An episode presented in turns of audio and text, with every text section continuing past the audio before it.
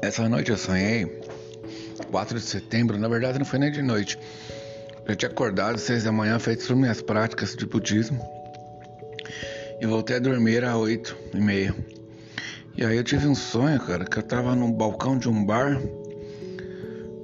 e tinha pedido uma cerveja.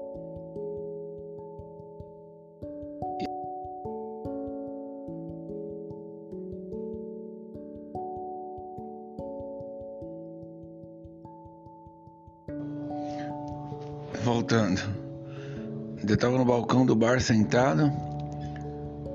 Baixa a cabeça, deu uma cochilada. Acordei, tinha um cara do lado, meio que sozinho também, meio que falando sozinho. E a, a moça que cuidava do bar lá, empurrando umas mesas. Daí eu molhei o balcão do bar, alguma coisa que derreteu, deu, tentei secar. Daí eu tava como se tivesse brisado. E aí eu ia apagar. Eu falei, puta, se eu tiver que pegar cartão, vou ter que ter contato com ela. Lembrei que eu tinha umas moedas, umas notas que eu tinha gastado numa compra antes. Eu fui lá pegar. Daí ela tava empurrando uma mesa de bilhar. Eu ajudei a mesa a empurrar um pouco assim, tipo, puxando assunto. Fui simpático, ela foi também. E aí eu fui pagar com dinheiro.